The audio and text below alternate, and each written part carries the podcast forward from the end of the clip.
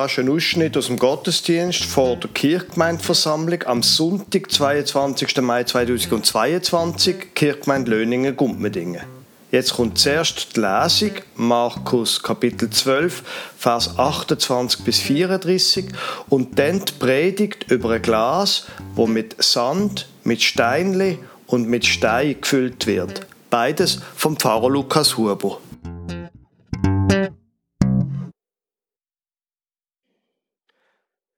Ich möchte Ihnen einen Text vorlesen aus dem Markus-Evangelium, aus dem Kapitel 12, Vers 28 bis 34.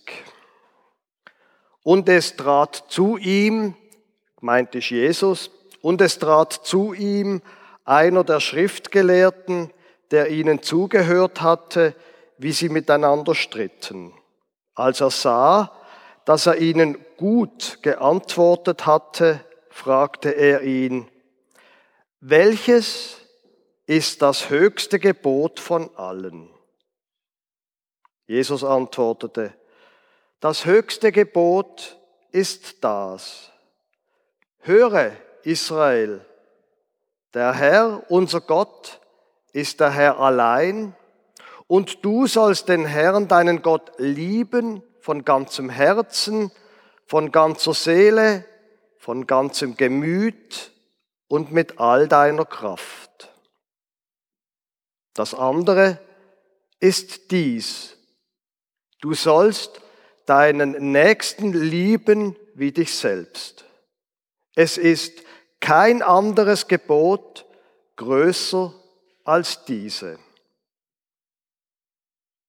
Und der Schriftgelehrte sprach zu ihm, ja Meister, du hast recht geredet, er ist einer und ist kein anderer außer ihm.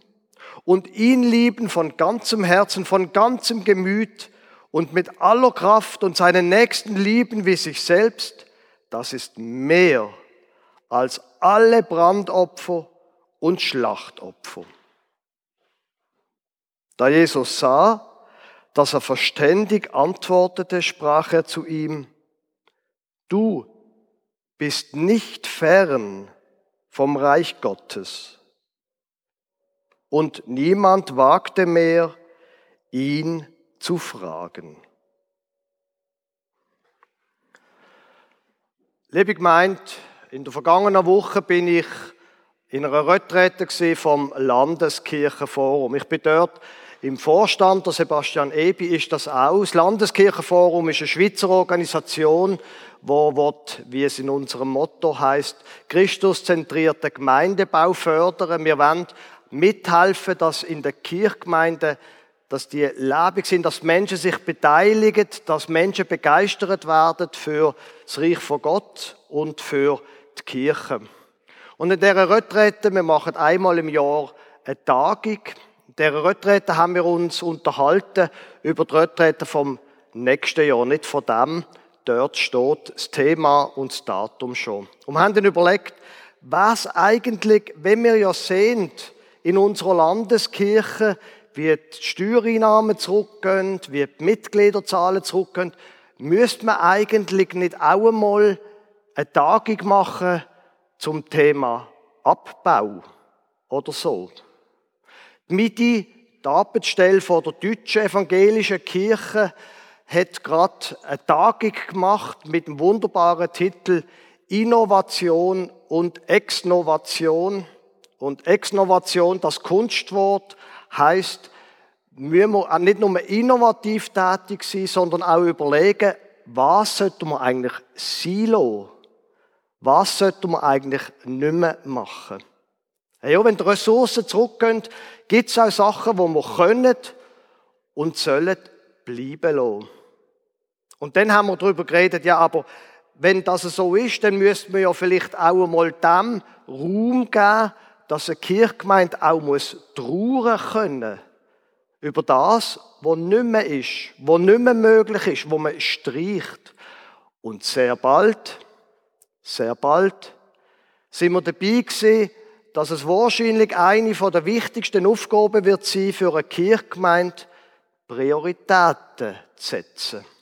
Was ist eigentlich wirklich wichtig und was können wir auch bleiben lassen? Das ist eine, eine grosse Frage und eine wichtige Frage. Nicht nur für uns als Kirchgemeinde, auch für uns als Privatmenschen, aber eben auch für die Kirchgemeinde.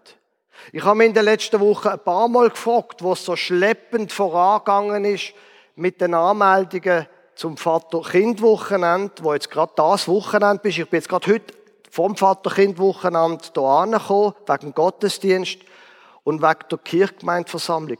Ist das einfach etwas, was sich überlebt hat?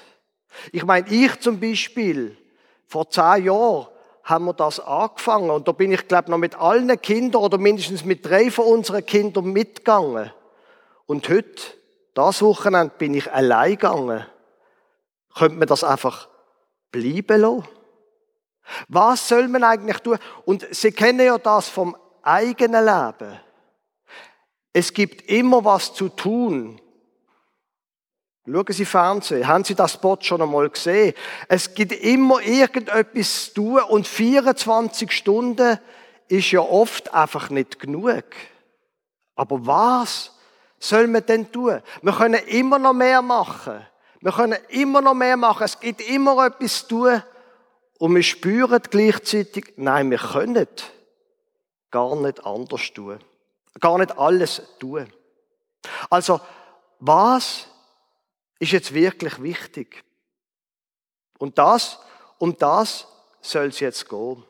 Bei mir ist das oft so, wenn ich mir die Frage stelle, dann sehe ich meinen Bürotisch und auf dem Bürotisch da liegen 33 Sachen. Und dann denke ich, jetzt tue ich einfach mal hier anfangen und dann überlegen wir uns das weiter. Und dann fange ich hier auf dem Bürotisch an und ich sehe dort ist ein, ein Schraubenzieher. Der Schraubenzieher, der sollte in die Garage gehen. Und ich bringe den Schraubenzieher in die Garage. Und in der Garage sehe ich dann, oh ja, dort müsste ja eigentlich die Schraubenzieher überhaupt einmal aufräumen. Und dann sehe ich in der Garage noch, und mein Sohn sollte einen neuen Helm haben. Und dann gehe ich wieder zurück ins Büro und schreibe auf, ich muss jetzt einen Helm kaufen für meinen Sohn. Und dann, wenn ich die 33 Sachen erledigt habe, dann denke ich, jetzt habe ich endlich Zeit für die wichtigeren Sachen.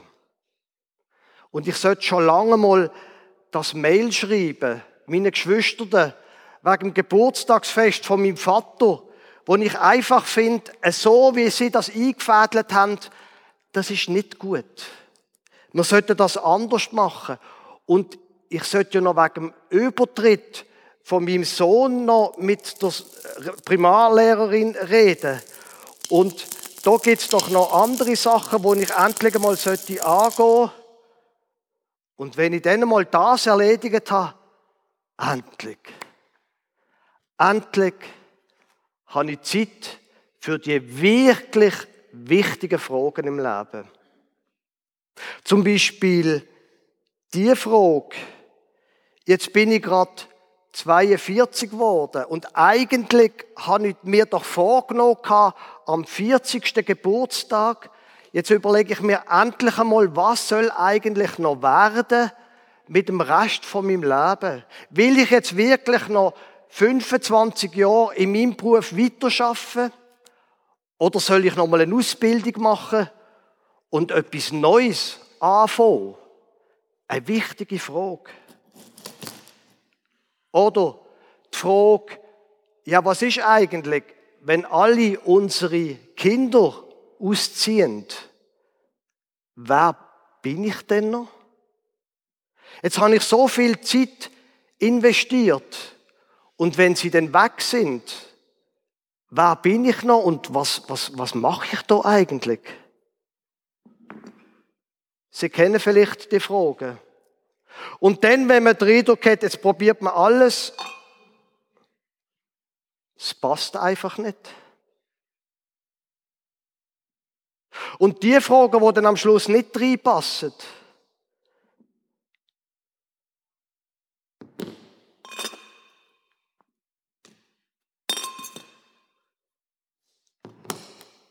das sind dann halt die großen Fragen.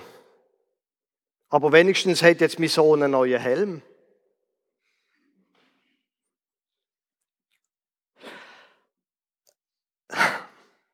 Warum hätten das jetzt nicht funktioniert? Ich habe doch beim Kleinen angefangen und ich bin doch dann vom Kleinen zum Größeren gegangen. Das ist doch ein völlig normales Vorgehen. Man muss doch zuerst einmal den Kopf frei bekommen und dann erst kann man sich den grossen Sachen vom Leben widmen. Nur befürchte ich, und ich habe es schon ausprobiert, es hat alles drinnen Platz. Aber eben leider nicht, wenn man die Sachen so angehen. Man muss in irgendeiner Form offensichtlich eine andere Lösung haben für die, Frage, für die grossen Fragen vom Leben. Und ich will Ihnen zeigen, wie das geht. Aber zu dem muss ich jetzt eben ein bisschen sandeln. Ähm, so.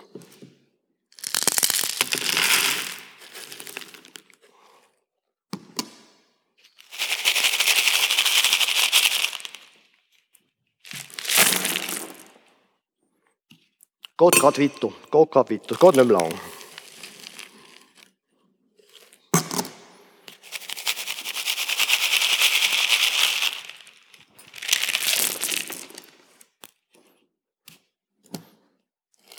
Wie wäre es denn eigentlich? Wie wäre es denn eigentlich und was würde passieren, wenn wir einmal würden angehen und sagen, wir tun zuerst die grossen Fragen im Leben angehen. Wie wäre es, wenn wir zuerst, wenn wir zuerst würden überlegen, was ist eigentlich wirklich wichtig? Probieren wir es doch einmal aus. Wir stellen zuerst die grossen Fragen. Eine und dann nochmal eine. Und dann nehmen wir die mittelgroßen Fragen.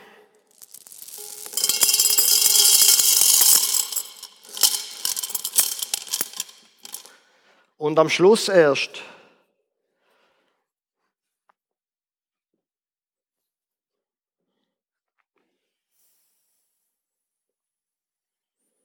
Am Schluss erst kommen die Fragen, die klein sind und nicht ganz so wichtig. Und dann, wenn wir noch ein bisschen schütteln, das Ganze, passt plötzlich alles rein.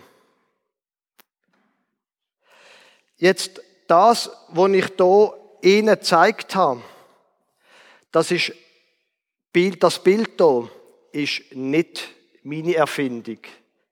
Wenn Sie mal googlen, werden Sie merken, dass die Idee nicht von mir ist.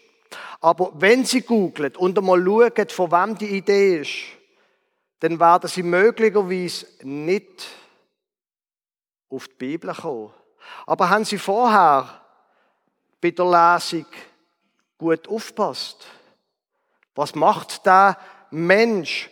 Was macht der, wo kommt? Das ist offensichtlich ein gebildeter Mann gewesen wo sagt, welches ist das höchste Gebot von allen? Ja, aber es sind ja nur zehn Gebote grundsätzlich. Lange denn zehn, ist man denn schon überfordert mit zehn? Ah, offenbar schon. Und was sagt Jesus? Es gibt, das höchste Gebot ist das. Und dann schildert er, welches das es ist und ist ihnen aufgefallen, was er noch macht. Er sagt, das höchste Gebot. Und nachher sagt er im Vers 31, das andere ist dies.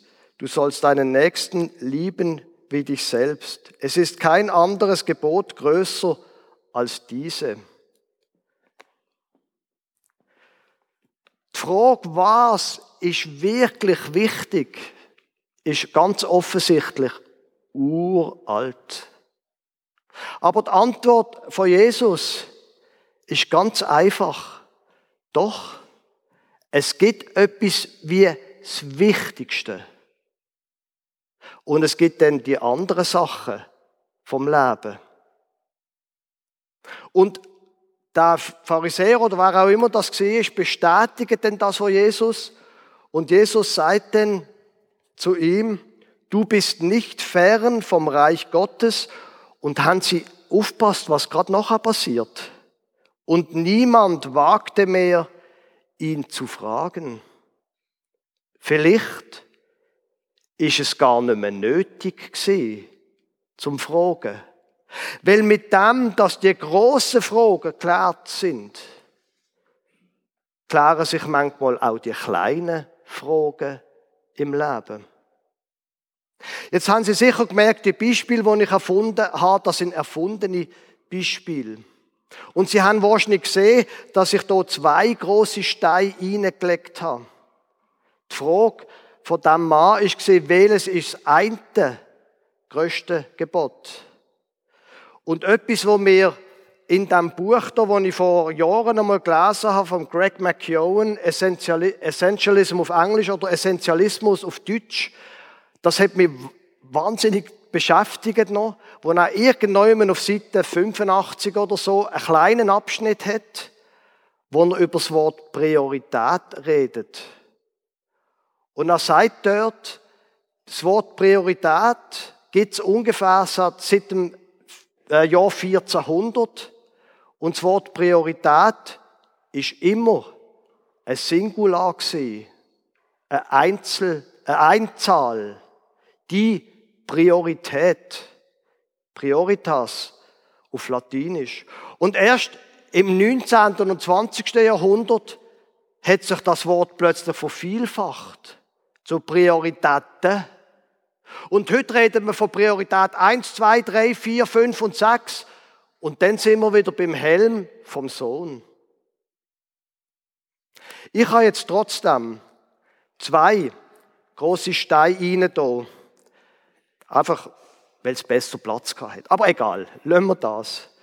Die Frage stellt sich trotzdem in ihrem persönlichen Leben, was ist wirklich wichtig?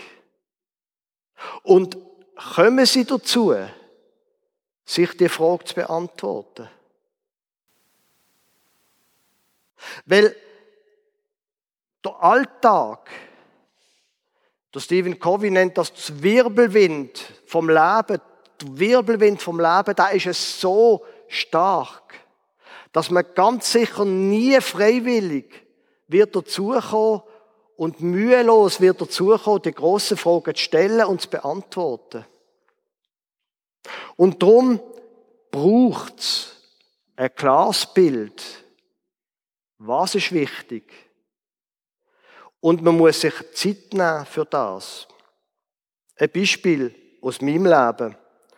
Ich komme im Alltag selten dazu, Bücher zu lesen. Natürlich Bibeln und so weiter, und ich predige, aber einfach so Bücher lesen, komme ich nicht dazu. Und irgendwann habe ich mir Gedanken über mein Leben gemacht und ich bin zum Schluss gekommen, etwas vom Besten, was ich machen kann für die Kirchgemeinde, ist nicht nochmal etwas machen und nochmal etwas machen, nochmal etwas machen, sondern etwas vom Besten, was ich machen kann für die Kirchgemeinde, ist lesen, nicht schaffen. Lesen. Gescheite Bücher lesen, die mich auf neue Ideen bringen. Aber zum Lesen komme ich nicht. Und darum ist in meiner Agenda immer im Dezember und im Juni sind vier Tage schon jetzt für nächstes Jahr blockiert, wo ich fortgang lesen. Daheim, ich schaff's nicht. Daheim habe ich einen Computer, daheim habe ich eine Familie, daheim habe ich ein Telefon. Ich muss weggehen zum Lesen. Und es müsste etwas extrem Gravierendes passieren, dass ich da Juni nicht gang ein paar Tage lesen. Etwas anderes. Ich habe mir vorgenommen, dass ich jede Woche ein Tagebuch schreiben Und ich habe es einfach nicht geschafft. Und dann habe ich gemerkt, ich glaube, ich muss mir einen festen Termin setzen. Mein freier Tag, ich bin Pfarrer, ist der Montag. Darum habe ich mir vorgenommen, immer am 11. Uhr nehme ich meinen Laptop, nicht den Computer im Büro und gehe ins Messmerhaus über, wo ich allein bin, wo kein Computer sonst ist, und dann schreibe ich Tagebuch. Und das habe ich drei Wochen gemacht und dann hat es nicht mehr geklappt. Und dann habe ich gemerkt, Montag 11 ist eigentlich gar nicht so eine gute Zeit. Montag 2 am Nachmittag ist viel besser. Legen Sie, Sie müssen Ihren eigenen Weg finden. Aber probieren Sie das. Und es wird etwas damit zu tun haben, dass Sie dem Zeit geben, wo wichtig ist. Und es wird wahrscheinlich damit zu tun haben, dass Sie Sachen regelmäßig machen. Jetzt haben wir viel vom Persönlichen geredet. Wie ist es denn mit uns als Kirchgemeinde? Machen wir das, was wirklich wichtig ist? Und wie finden wir heraus, was wirklich wichtig ist? Eine schwierige Frage. Vor ein paar Jahren haben wir als Kirchenstand, und jetzt komme ich wieder mit dieser Platte, vor ein paar Jahren haben wir uns als Kirchenstand angesetzt und haben uns überlegt, was ist uns wichtig. Und wir sind auf drei Sätze gekommen, auf der linken Seite. Jeden Sonntag können Sie das nachschauen. Wir wollen Beziehungen bauen, wir wollen Leben gestalten, wir wollen Glauben vertiefen. Das sind unsere Filter, das sind unsere drei Sachen, wo wir Angebot ausrichten darauf. Ist es etwas, das dient dafür, dass wir Beziehungen bauen? Und das Wochenende, Vater-Kind-Wochenende, das ist einfach super gewesen. Vor allem dort, wo die Kinder dann endlich im Bett sind und wir Väter haben können ein oder zwei oder drei Bier trinken. Das ist einfach toll gewesen, miteinander schwätzen. Einfach was einen so beschäftigt. Und ja, das zweite, Leben gestalten. Am Vater-Kind-Wochenende behandeln wir immer ein biblisches Thema. Das Jahr ist es Geschichte vom Josua.